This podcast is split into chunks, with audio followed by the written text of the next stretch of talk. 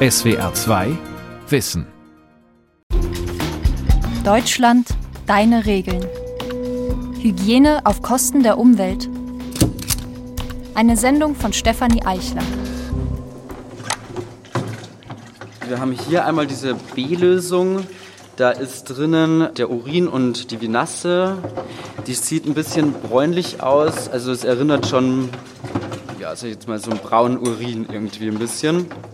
Riecht auch ein bisschen. Also riecht jetzt nicht äh, irgendwie nach Ammoniak oder so, sondern eher so ein bisschen nach Malz, finde ich. In einem Gewächshaus am Leibniz-Institut für Gemüse- und Zierpflanzenanbau in Großbeeren, südlich von Berlin. Der Student Patrick Watzinger schöpft mit einem Messbecher vier ein Viertel Liter urinhaltige Lösung aus einem Eimer ab. Dann gebe ich das einfach hier rein, in dieses Fass, und hole mir die nächste Lösung. Dann nehme ich mir den Schlauch mit nach vorne. Ich hoffe, Watzinger hängt einen langen Schlauch in das Fass, um den stark verdünnten und mit zusätzlichen Nährstoffen angereicherten Urin auf Tische zu pumpen. Mit Rinnen, in denen Salat wächst. Der junge Mann möchte herausfinden, ob dieser Salat genauso gut gedeiht wie mit herkömmlichem Dünger. Und wie schmeckt er? Ich reiße jetzt hier mal so ein Blatt ab. Ja, und ich beiße jetzt einfach mal rein hier. Hm? Den Urin schmeckt man nicht raus, auf jeden Fall. schmeckt wie guter Salat, auf jeden Fall, ja. In der Regel bringen Landwirte und Landwirtinnen Mineraldünger auf ihre Felder. Diesen Dünger herzustellen verschlingt aber große Mengen Rohstoffe und Energie. Umweltfreundlicher wäre es, mit Urin und Fäzis zu düngen, wie menschlicher Kot in der Fachsprache heißt. Doch das ist gesetzlich nicht erlaubt. Der Umweltschutz kollidiert mit Vorschriften, die Hygiene garantieren sollen. Auch in der Tierhaltung ist das so. Schweine und Hühner fressen importierte Soja. Speisereste zu verfüttern wäre umweltfreundlicher, ist aber verboten. Um Ressourcen und Umwelt besser zu schützen, könnten Hygieneanforderungen neu justiert werden. In Supermärkten zum Beispiel ist es zunehmend möglich, Käse oder Wurst nicht in Plastikfolie, sondern in mitgebrachte Gefäße zu verpacken.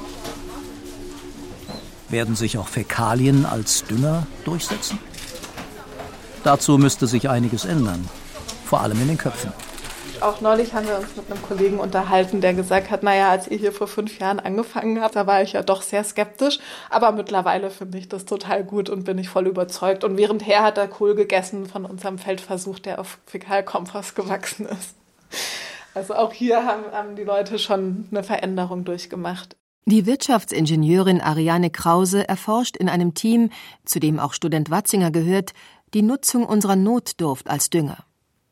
Zurzeit werden bei jedem Gang auf die Toilette wertvolle Rohstoffe verschwendet. Die Idee, sie zu verwenden, ist nicht neu. Schon im antiken Rom kauften Gärtner menschliche Exkremente. Sie enthalten in hoher Konzentration essentielle Pflanzennährstoffe wie Stickstoff, Kalium und Phosphor. Weil Phosphor wird als sogenannter kritischer Rohstoff bezeichnet. Kritisch aus zwei Gründen. Einmal sind die Vorkommen knapp und kritisch auch ähm, aus einer deutschen Perspektive, weil wir nämlich überhaupt keine eigenen Rohphosphatvorkommen haben. Das heißt, wir haben eine hundertprozentige Importabhängigkeit. Fachleute haben die Phosphorvorräte weltweit geprüft und gehen davon aus, dass sie noch 300 Jahre lang reichen. Die größten Vorkommen befinden sich in Marokko, Westafrika und China. China hat den Export bereits eingeschränkt, damit die Ressource im Land bleibt. Und Länder, die abhängig sind von Phosphorimporten, wie zum Beispiel Indien oder auch Europa in weiten Teilen, ähm, müssen natürlich dann mit den verknappenden Ressourcen, sich verknappenden Ressourcen auch in Kauf nehmen, dass die Preise dort steigen, dass sie vielleicht auch keinen Zugang mehr haben. Umso wichtiger ist es dort hier, ähm, also in diesen Ländern viel zu sparen, die verfügbaren Phosphate auch effizient einzusetzen und das, was im Kreislauf geführt werden kann, auch im Kreislauf zu führen. Sagt Hans-Martin Paulsen. Am Thünen-Institut erforscht der Agrarwissenschaftler, wie Ressourcen im Ökolandbau effizient eingesetzt werden. Er weiß, dass in der deutschen Landwirtschaft bereits 55 Prozent des gesamten Phosphors recycelt wird, indem die Bauern Stallmist und Gülle aufs Feld bringen. Auch in den Ausscheidungen der Tiere befindet sich der wertvolle Rohstoff. Der Wissenschaftler hat hochgerechnet, dass alle Menschen in Deutschland zusammen pro Jahr 40.000 Tonnen Phosphor ausscheiden, vor allem mit dem Urin. Das ist knapp die Hälfte der Menge, die derzeit mit Mineraldüngern ausgebracht wird. Aber wir wissen auch, wir können erstens nicht den gesamten Urin erfassen. Das ist ja erst eine Nische und ähm, auch bei dem gesamten Prozess geht auch noch was verloren. Also eine 100% Erfassung ist nahezu ausgeschlossen. Also wenn wir bei 10% landen würden mit Urin, wäre das schon ein super, super Erfolg, was ich aber nicht glaube, dass wir das erreichen können in kurzer Zeit. Der Wissenschaftler kennt die Hürden zum Beispiel hygienische Bedenken. Es gibt ähm, Projekte, wo also ähm, auch die Akzeptanz solcher Verfahren auch abgefragt wird, um, um das auch dann durchzusetzen und auch die Gesetzgebung dann überhaupt erst möglich zu machen. Das sind ja immer so demokratische Prozesse und da ist es ja doch immer wichtig, die Leute auch mitzunehmen und ihnen auch zu zeigen, was geht und was sinnvoll ist. Und da ist so ein direkter Weg ja erstmal attraktiv. Das sagt ja jeder, okay, wenn ich das benutzen kann, ist doch eine gute Sache. Aber dann kommen natürlich Argumente wie, ähm, da können ja noch Medikamentenrückstände drin sein, ähm, da können Keime drin sein. In Schweden wird menschliche Notdurft viel häufiger kompostiert als hierzulande, weil viele Menschen dort in abgelegenen Gegenden wohnen ohne öffentliche Kanalisation. Strengere Hygieneregeln setzen sich durch, wenn die Landstriche dichter besiedelt sind. In Deutschland ist die Kompostierung von Fäkalien nur in Ausnahmefällen möglich, beispielsweise in privaten Gärten auf dem Land. Rechtliche Vorschriften sorgen dafür, dass eine breitere Anwendung bisher nicht stattfinden kann. Dabei gibt es längst Verfahren, um Fäkalien zu hygienisieren, sagt Ariane Krause. Wir haben mit Kompostierunternehmen gesprochen, die sagen, naja, also so problematisch ist jetzt Fäkalien auch nicht. Ne? Natürlich können wir den gut behandeln, wir können euch ein sicheres Produkt herstellen, weil wir die thermophile Kompostierung beherrschen. Sie dürfen es aber nicht und sie riskieren letztlich ihre Betriebserlaubnis. In der deutschen Düngemittelverordnung ist gesetzlich geregelt, aus welchen Stoffen Dünger hergestellt werden darf. Urin und Fäzes gehören nicht dazu. Sie landen im Klärwerk. Denn in Deutschland herrscht der sogenannte Anschlusszwang. Jeder Haushalt muss an die öffentliche Kanalisation angeschlossen sein. Von den Toiletten werden die Fäkalien mit Trinkwasser in die Abwasserrohre gespült – Wer in Gegenden ohne allgemeine Kanalisation wohnt, leitet die Notdurft in Gruben, aus denen sie abgeholt und ebenfalls ins Klärwerk gebracht wird. Im Prinzip war Hygiene der Treiber dafür, warum eine Wasserkanalisation eingeführt worden ist. Weil die Tatsache, dass an verschiedensten Ecken in der Stadt irgendwo Fäkalien deponiert worden sind, hat dazu geführt hat, dass sich Krankheitsepidemien entwickelt haben. Ähm, und zu Beginn der Wasserkanalisation hat man, genau, war dann die Idee, Wasser zu nehmen, um damit alles aus der Stadt erstmal rauszuschwemmen. Das ist ja auch gut. Die Verfahren zur Behandlung der Fäkalien wurden immer besser und trugen dazu bei, Epidemien wie Cholera und Typhus zurückzudrängen. Ariane Krause ist der Meinung, dass das, was einst aus Hygienegründen sinnvoll war, heute Nachteile birgt. In der Kanalisation fließen alle Abwässer zusammen, um im Klärwerk gereinigt zu werden. Übrig bleibt Klärschlamm, in dem die wertvollen Nährstoffe aus Urin und Kot mit giftigen Chemikalien und Schwermetallen aus der Industrie vermischt sind. Ein Kilogramm Phosphor aus Klärschlamm zurückzugewinnen, kostet je nach Verfahren zurzeit drei bis zwölf Euro. Menschlichen Urin direkt zu nutzen, würde allerdings eine neue Infrastruktur für das Einsammeln erfordern. Und die ginge auch ins Geld. Wenn das weit gefahren werden muss, wenn man die ganzen Bautätigkeiten für die Neuerfassung der Urinströme noch mit einrechnet, bin ich nicht sicher, wie es ausgeht. Hans-Martin Paulsen kann sich trotzdem eine Zulassung von Urin und Fäzes als Dünger vorstellen. Er findet es gut, dass schon heute auf Festivals Fäkalien in Trockentoiletten gesammelt werden. Noch landet alles, was dort anfällt, im Klärwerk. Doch die Toilettenbetreiber, kleine Start-ups, schließen sich mit Fachleuten wie Ariane Krause zusammen, damit Fäkalien einst als Kompost vermarktet werden können. Paulsen hält es für realistisch, Neubauten mit Trenntoiletten auszustatten. Am Ende werde aber der Preis über das Recycling von Phosphor und anderen Nährstoffen entscheiden. Man muss dann gucken, ob man mit diesem Produkt konkurrenzfähig sein kann. Und ähm, da wir ja über eine Vielzahl von Recycling ähm, reden und auch die Meinung ist, dass es nicht einen Weg gehen wird, sondern dass ähm, es wird viele Wege des Recyclings geben müssen und auch ähm, der Technikentwicklung kann Urin durchaus ein interessanter Weg sein, wenn man das dann kostengünstig so ähm, sammeln und, und herstellen kann. Nicht nur bei der Ausscheidung, auch bei der Aufnahme von Nahrung können Hygieneregeln den Umweltschutz behindern. Am Eingang einer Supermarktfiliale der Kette Carrefour auf Mallorca. Die Reporterin zeigt ein leeres Mehrwegbehältnis vor. Sie möchte an der frische Theke Käse kaufen, aber auf den Wust von Plastik, in den er üblicherweise eingepackt ist, verzichten. In manchen Supermärkten Spaniens klappt das schon länger als in Deutschland. Die Kontrolleurin am Eingang wirft vorschriftsmäßig einen Blick auf die Box. Es ist alles okay. Auf zur Käsetheke. Quiero un trozo de este queso que está en oferta. Äh, Die Reporterin wählt Schafskäse aus, der im Sonderangebot ist, und reicht der Verkäuferin ihre Box. In Spanien wie in Deutschland verpacken die Verkäuferinnen hinter der Theke Camembert und Salami meist in Plastikfolien. Das produziert zwar viel Plastikmüll, ist aber hygienisch. An mitgebrachten Frischhalteboxen hingegen könnten Krankheitserreger in die Supermärkte eingeschleppt werden. Salmonellen, Campylobacter, Escherichia coli, Rotaviren, Noroviren oder Coronaviren. Trotzdem brachten Kundinnen und Kunden vor der Corona-Krise zunehmend eigene Plastikbehälter zum Einkaufen mit. Ein Trend, der durch Corona gebremst wurde, wie der Handelsverband Deutschland informiert. Die Verbraucher sind vorsichtig geworden und möchten jegliches Ansteckungsrisiko vermeiden. Doch wenn sich Kundinnen und Verkäufer an einen geregelten Ablauf halten, kann nichts schiefgehen, erklärt Mariano Rodriguez, der Betriebsleiter des Carrefour Supermarkts.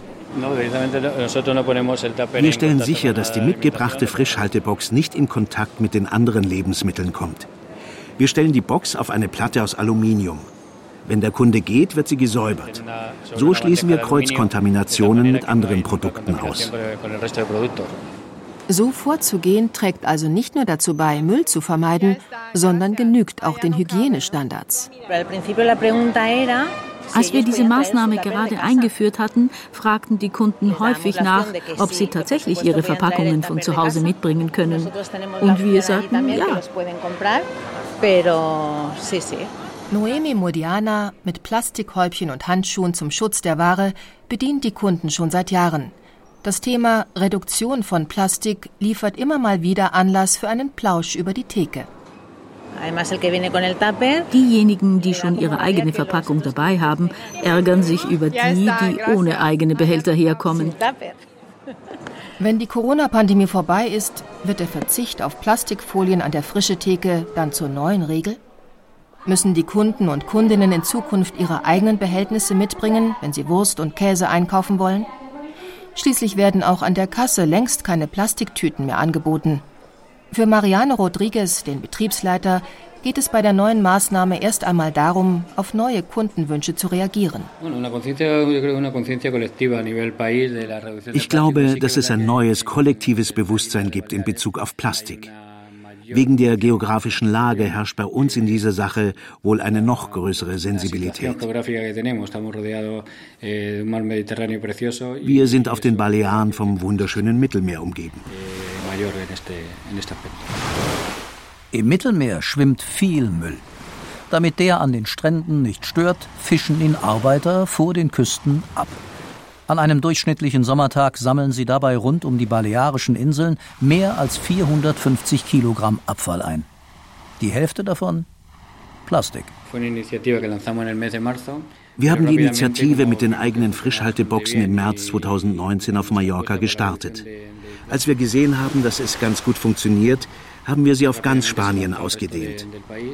Heute setzt die gesamte Firma die Maßnahmen um. Auch in Deutschland darf das Personal an den frische Theken der großen Supermarktketten zunehmend Käse, Wurst und Fleisch in mitgebrachte Boxen legen. Wie dabei vorzugehen ist, wurde, wie sollte es anders sein, streng geregelt.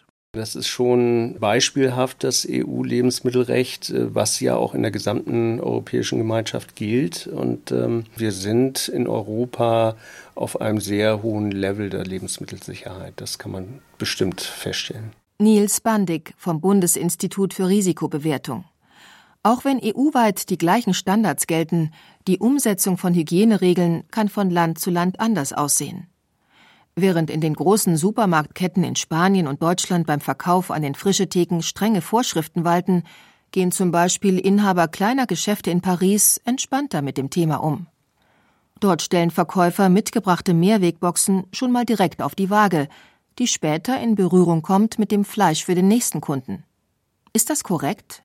Ja, es geht ja nicht, nicht nur um, um korrekt, sondern es geht ja auch um den gesellschaftlichen Konsens dazu. Äh, wenn eine Gesellschaft damit ähm, äh, gewohnt ist, umzugehen, dann äh, ist das äh, anders zu betrachten, wenn man das jetzt nur mit der Situation in Deutschland vergleicht. Möglicherweise hier würde das möglicherweise keine Akzeptanz finden, ähm, aber das ist ja auch nicht so singulär zu betrachten. Alleine nur der Verkauf, die, die Abgabe von Lebensmitteln im Einzelhandel ist ja auch ein Teil letztendlich dieser Gesamtwarenkette vom Einzelhandel zum Kunden, die ja nicht dort endet, sondern ja auch bis in die Küche des Kunden weitergeht. Wenn der äh, Kunde dann anschließend als äh, aufgeklärter Koch oder aufgeklärte Köchin äh, im Haushalt, im eigenen Haushalt weiß, wie man mit solchen Lebensmitteln, die eben so erworben worden sind, äh, richtig umgeht, dann ähm, kann das ja auch durchaus unkritisch sein. Gart die Kundin das Stück Fleisch komplett durch, tötet sie schädliche Mikroorganismen ab und vermeidet Krankheiten auf diese Weise. Wie viele Regeln brauchen wir, damit wir uns übers Essen keine Magen-Darm-Infektion einfangen? Wenn wir uns gut mit Lebensmitteln und Zubereitungsformen auskennen und auf Hygiene achten, sind weniger Regeln nötig, so wie wir es auch im Umgang mit dem Coronavirus gelernt haben. Doch der Trend zeigt, Hygienevorschriften nehmen zu. Man sieht tatsächlich in der Praxis, dass die Auflagen, die aus Gründen der Lebensmittelsicherheit, die sind eben oft im Hygienerecht auch festgehalten, also das geht Hand in Hand, Lebensmittelsicherheit und hygienerechtliche Bestimmungen, die sind aufgrund des Vorsorgeprinzips so streng inzwischen, dass sie ähm, manchmal zu ziemlich absurden Blüten in der Praxis führen. Stefanie Wunder vom Ecologic Institute, einer privaten Einrichtung für Umweltforschung. Sie hat sich mit dem Thema Hygiene in der Gemeinschaftsverpflegung beschäftigt und weiß, dass selbst in kleinen Kinderläden täglich eine Mittagsmahlzeit aufgehoben werden muss. Denn falls ein Kind krank wird, soll im Nachhinein festgestellt werden können, ob Krankheitserreger im Essen waren. Am kommenden Tag wird diese Extramahlzeit weggeschmissen. Eine Verschwendung von Ressourcen. Man muss natürlich auch sagen, was sich über die letzten Jahre geändert hat und was auch Teil des Problems ist, oder nicht nur die letzten Jahre, sondern die letzten Jahrzehnte, ist, dass wir mit unserer globalen Ernährungsversorgung ähm, natürlich auch zu einem Großteil auf diese harten ähm, Regularien angewiesen sind, weil je globaler dieses System ist und je intransparenter, desto höher sind natürlich die Risiken für solche großen Lebensmittelskandale, also von Pferdefleisch in der Lasagne bis Listerien in der Wurst, wo sich das alles in ewig langen Ketten mit ewig vielen Zwischenhändlern verliert, sind diese Risiken höher. Die Wissenschaftlerin fordert ein anderes Ernährungssystem. Sie ist der Meinung, dass wir wieder mehr auf regionale Lebensmittel umsteigen sollten. Auf Transparenz und Vertrauen, damit weniger Regeln nötig sind. Kleinbäuerliche Kreislaufwirtschaft schont die Ressourcen. Wer privat Schweine und Hühner hält, verfüttert seine Essensabfälle. Doch in der Massentierhaltung ist das aus Hygienegründen verboten. Deshalb landen Speisereste in der Regel in der Biogasanlage. Wir haben hier die Möglichkeit, aus Containerware, was in einem großen Container gesammelt wurde, so wie hier das Altbrot, kann hier gekippt werden. Von der anderen Seite der Halle wird es dann durch einen Radlader aufgenommen und dann in die Abfallaufbereitungsanlage gekippt. Christoph von Jan, Geschäftsführer der Schraden Biogas GmbH und Co. KG, erzeugt jährlich aus rund 20.000 Tonnen Speiseabfällen Biogas. 3.000 bis 5.000 Tonnen Essensreste verarbeitete er allein in der Anlage in Geislingen auf der Schwäbischen Alb. Reste von Schnitzel mit Pommes werden zusammen mit nicht vollständig leer gegessenen Joghurtbechern über Rampen geführt. Das Verpackungsmaterial wird dabei zerschnitten und über ein mehrstufiges Verfahren aussortiert. Die reinen Speiseabfälle fließen durch Rohre in riesige Kessel. Dort werden sie zunächst versäuert, was Mikroorganismen mögen. Sie spalten Kohlenhydrate, Fette und Eiweiße in kleinere Moleküle auf. Den weiteren Umwandlungsprozess steuern Methanbildner. Das sind Bakterien, die fressen dann diese kleineren Moleküle auf und anstatt Fett anzulegen, wie das ein anderes Lebewesen tut, legt kein Fett an, sondern er legt sich um, um seinen Zellkern, legt er ein Polster aus Biomethan, also aus Biogas. In schlechten Zeiten, wie zum Beispiel im See, einem See entsteht auch Methan. Und im Winter, wenn nichts Neues nachkommt, lebt er von dem Methan, was er um sich aufgebaut hat. Hier in dem Fall, da ständig neues Material zugeführt wird, produziert er das Methan und lässt es aber steigen, weil er ja ständig Neues produzieren kann. Das gibt uns die Gelegenheit, dieses Gas oben am Dach des Fermenters abzuziehen und dann weiter aus diesem Gas die Energie zu produzieren. Bei der Produktion bleiben Gärreste übrig. In Form von Dünger landen sie auf den Feldern. Das klingt alles umweltfreundlich, aber Bauern mästen ihre Schweine heute vor allem mit Getreide und Soja. Aufgrund der großen Nachfrage nach diesem Tierfutter werden riesige Anbauflächen geschaffen, vor allem in Südamerika, zum Beispiel in den Nebelwäldern Argentiniens und an den Rändern des Amazonas-Regenwalds.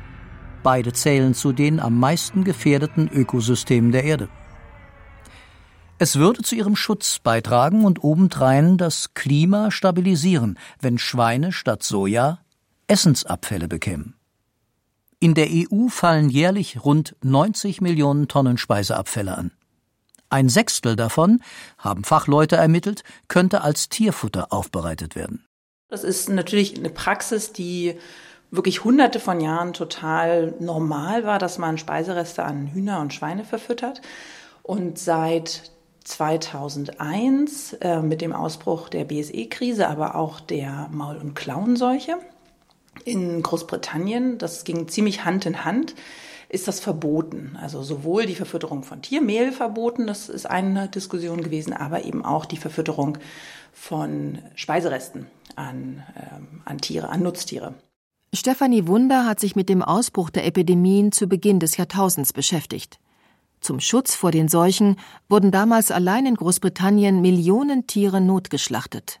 Auch in Deutschland war die Bevölkerung alarmiert insbesondere weil BSE auf den Menschen übergehen kann, in extrem seltenen Fällen als eine Sonderform der Kreuzfeld-Jakob-Krankheit. Aufgrund von Beobachtungsstudien sahen Fachleute die Verfütterung von Speiseabfällen als eine der Ursachen für die rasche Verbreitung der Krankheit unter Tieren. Die Politik reagierte und schrieb mit zwei EU-Verordnungen vor, weder Tiermehl noch Essensreste dürfen im Futtertrog landen. Stefanie Wunder kritisiert, dass diese Vorschriften heute noch gelten. In dem EU-Forschungsprojekt Refresh hat sie zusammen mit anderen Forschenden die Frage untersucht, lässt sich die Ressource Lebensmittelabfall so behandeln, dass sie als hygienisch einwandfreies Tierfutter taugt? Und dazu haben wir ganz konkrete technische Möglichkeiten entwickelt, wie man eben diese Pathogene in diesen Lebensmittelabfällen wirklich ganz sicher behandeln kann, sodass man sie wieder verfüttern kann. Das Forscherteam empfiehlt, kritische Speiseabfälle wie Fleisch, Fisch und ungekochte Eier zu erhitzen und in manchen Fällen Milchsäurebakterien einzusetzen, um eventuelle Krankheitserreger unschädlich zu machen. Die so behandelten Speiseabfälle sollten dann mit den anderen unbedenklichen Resten vermischt werden. Und das wird in anderen Ländern durchaus auch gemacht, Südkorea und vor allem Japan ist hier natürlich immer genannt, die ähm, diese, diese Speiseabfälle gut behandeln und dann an Schweine verfüttern und das sogar im, im hochpreisigen Segment als Eco-Pork, also sozusagen Ökoschwein, ähm, verkaufen an Restaurants. Warum also nicht in Deutschland anwenden, was in Japan klappt? Biogasanlagen-Geschäftsführer Christoph von Jahn hat schon vor der BSE-Krise mit Speiseabfällen gearbeitet und ist dagegen. Man hat also in den 70er, 80er, 90er Jahre diese Speiseabfälle zu, ich würde sagen fast zu 90 Prozent, hat man zu Futterbrei aufbereitet.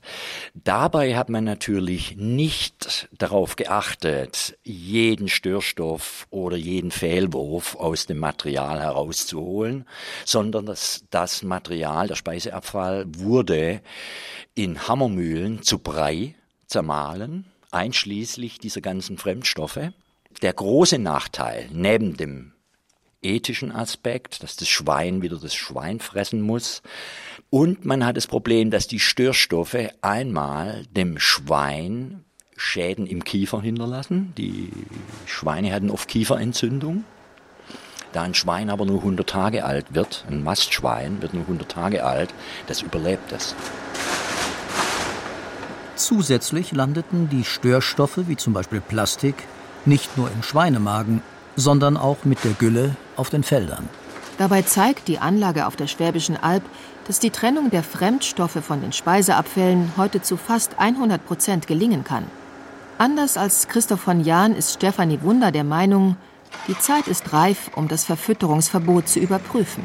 Als wir 2015 angefangen haben und eben dieser Frage erstmal nachgegangen sind, gibt es wirklich wieder sichere Wege, wie man mit Lebensmittelabfällen umgehen kann, um sie wieder zu verfüttern. Und da haben wir immer im Kontakt eben mit der Europäischen Kommission, mit den Futtermittelherstellern, mit den Landwirten, die das äh, nutzen könnten, natürlich auch viel gesprochen und da war erst viel Skepsis. Es gibt natürlich auch immer noch Skepsis, einfach weil Sicherheit in der Nutzung von Nahrungsmitteln natürlich das höchste Gut ist.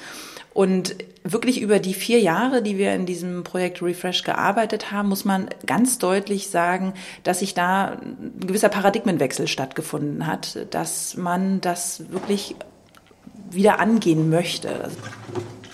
Und ich gehe jetzt einfach mal rein hier. Okay, fangen wir mit den kleinsten. Ne? Eins, zwei, drei, vier, fünf, sechs. Im Gewächshaus am Leibniz-Institut für Gemüse- und Zierpflanzenanbau zählt Patrick Watzinger Salatblätter. Man zählt wirklich jedes einzelne Blatt. Das ist ein bisschen eintönig, jetzt sind ja doch ähm, 180 Pflanzen, was ich hier habe. Die Zählerei ist nötig, um herauszufinden, ob sich urinbasierter Dünger mit herkömmlichem Mineraldünger messen kann – erklärt Ariane Krause, die Projektleiterin. Und zwar, wir nehmen diese perfekte Düngung quasi nach Rezept, die man eben so schön im Labor mixen kann aus Mineralkomponenten und vergleichen die zu unserem urinbasierten Recyclingdünger. Und dann können wir dabei auch rausfinden, entweder ist das schon ein vollwertiger Dünger und genauso gut, oder was fehlt es eventuell noch, um die Pflanze eben perfekt zu äh, düngen. Und dann können wir in den nächsten Schritten darüber nachdenken, wie können wir dieses Defizit jetzt ausgleichen. Die Forschenden können den Urindünger beispielsweise mit kalium- und schwefelhaltiger Vinasse, einem Nebenprodukt der Zuckerherstellung, anreichern. So erhalten sie einen vollwertigen Recyclingdünger. Eh bei der Pflanze 10. Also jede Pflanze hat auch eine, eine Nummer, damit man das dann äh, gut dokumentieren kann. 33 Blätter haben wir jetzt hier bei der Pflanze 10 in der Mineralstofflösung. Und das notiere ich mir immer, gebe es dann später in eine Excel-Tabelle ein. Zusammen mit dem Deutschen Institut für Normung DIN haben die Fachleute einen Produktstandard erarbeitet. Seit Dezember 2020 gelten damit bestimmte Anforderungen, die ein Dünger erfüllen muss, der aus menschlichen Ausscheidungen hergestellt wird. Und dahinter steht letztlich der, die Motivation, wie es bei vielen Dienst äh, der, der Grundsatz ist. Wenn ich sagen kann, mein Produkt erfüllt die Anforderungen nach DIN so und so, weiß die Verbraucherin oder der Verbraucher, hat ein, kann sich relativ sicher fühlen, dass es ein ähm, sicheres oder gutes Produkt ist. Es müssen hygie strenge Hygieneanforderungen erfüllt werden. Ähm, es geht aber auch um Schadstoffkonzentrationen ähm, was zum Beispiel ähm, ja, Konzentration von Schwermetallen ist oder eben pharmazeutische Rückstände. Und es geht aber auch um den Nährwert. Auch die zehnte Pflanze. Eins, zwei, drei, vier, Student Watzinger hat sich den Salat vorgeknöpft, der mit Urin gedüngt wird. Auch dessen Blätter wachsen üppig. Erst wenn Herstellung und Hygienisierung des Düngers ganz genau beschrieben sind, kann urinbasierter Dünger per Düngemittelrecht zugelassen werden. Um den Urin dafür getrennt zu sammeln, sind neuartige Toiletten nötig. Die gibt es bereits und sie sind genauso bequem zu benutzen und genauso hygienisch wie gewohnt. Neue Technik macht es möglich, hohe Hygienestandards mit mehr Umweltschutz zu vereinbaren. Das gilt bei der Herstellung von Dünger aus menschlichen Fäkalien ebenso wie bei der Aufbereitung von Speiseresten zu Tierfutter. Es wird noch eine Weile brauchen, bis die Regeln das technisch Mögliche auch erlauben. Ist ja schon mal nicht schlecht. Genau. SWR 2 Wissen Spezial Deutschland deine Regeln. Thema der nächsten Folge in dieser Reihe Arbeitsmarkt in Auflösung. SWR 2 Wissen. Manuskripte und weiterführende Informationen zu unserem Podcast und den einzelnen Folgen gibt es unter swr2wissen.de.